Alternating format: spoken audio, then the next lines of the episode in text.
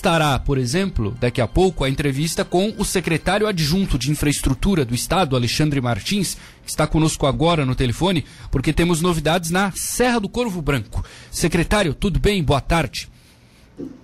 Boa tarde, Matheus. Boa tarde a todos aí da Rádio Cidade. É uma alegria mais uma vez estar voltando aqui trazendo novidades aí para para a nossa região, né, e, e, principalmente aí sobre a situação lá da Serra do Corvo Branco. Isso. E a gente divide, secretário, em dois tópicos aqui que foram é, é, detalhados pelo secretário Tiago Vieira nas redes sociais. Primeiro deles é a iluminação, segundo é o túnel. A serra poderá ser iluminada e o projeto será feito pela prefeitura. É por aí, secretário?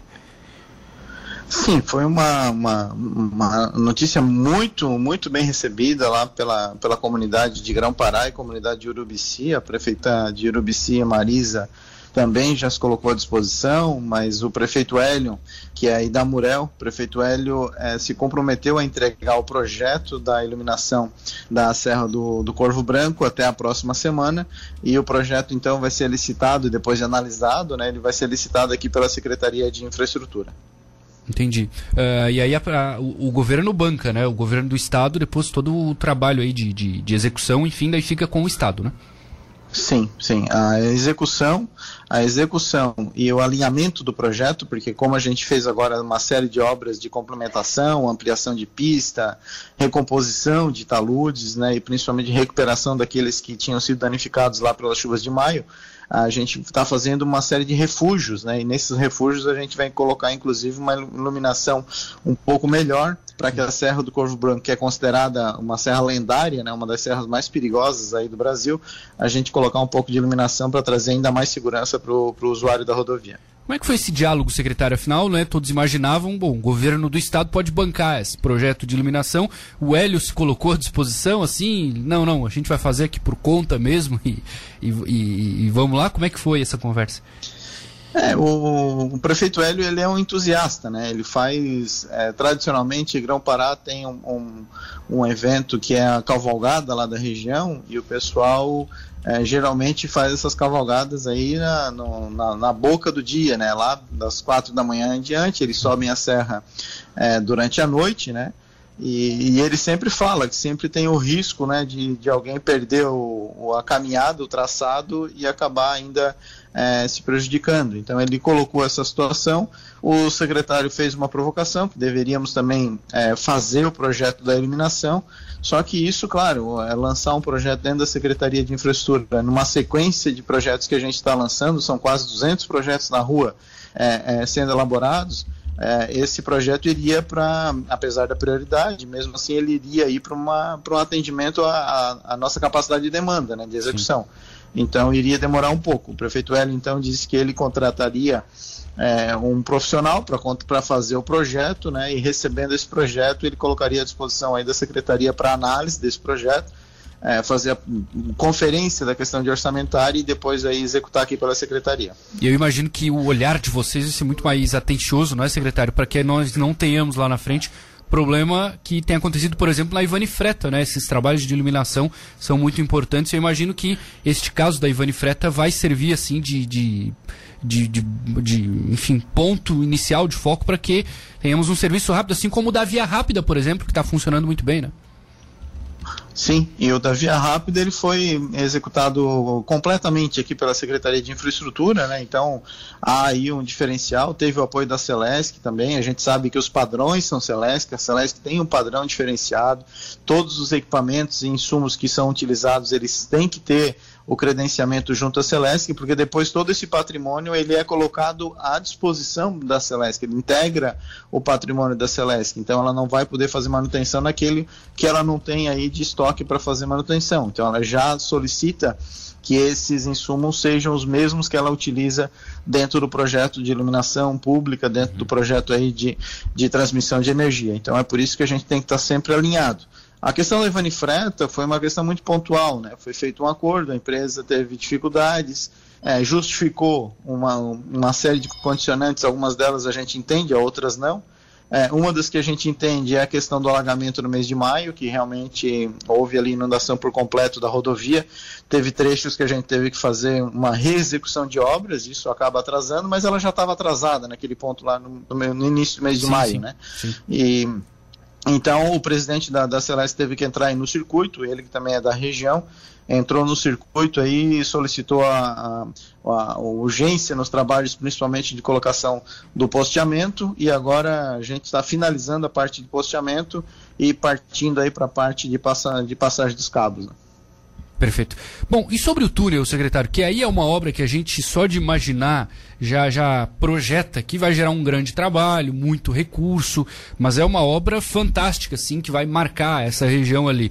O governo do estado, obviamente, vai assumir isso, não tem nenhuma condição de uma prefeitura ficar à frente. O que a gente vai ter é o projeto do túnel sendo feito a partir de agora, né? Isso. É uma, uma das perguntas que geralmente o pessoal faz é se o túnel é na serra. É, na verdade, o túnel transpassa a serra, mas não é no traçado da serra, né?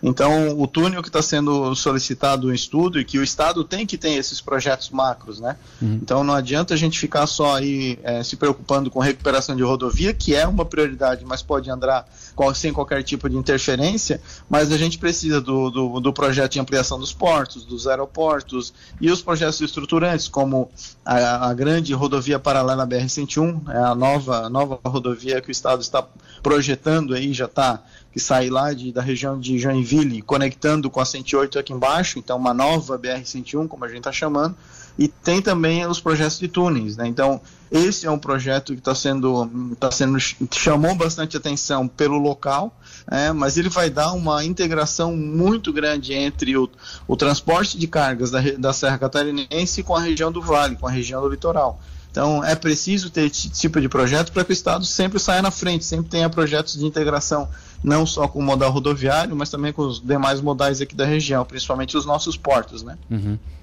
Faz o projeto, imagino que demora um tempo, mas o, o, pelo que o senhor imagina, o, o governo banca a obra ou vai precisar de algum financiamento, algo do tipo, secretário?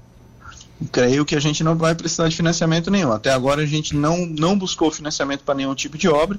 É, a gente deve finalizar esse projeto até o ano que vem.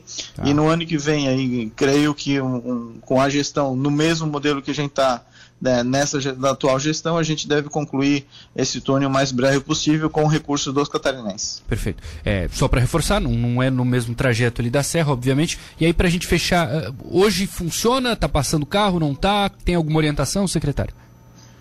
Olha, eu estou te dando em primeira mão a notícia de que Boa. o primeiro carro, que é um teste, né? A gente fez uma pista de concreto, de mais de 20 metros de concreto em balanço, uma estrutura de ferro que vai receber mais de 8 toneladas de ferro, é, uma estrutura toda armada em concreto e nós finalizamos a, a, concretagem na última semana, inclusive com a visita do secretário Tiago no local.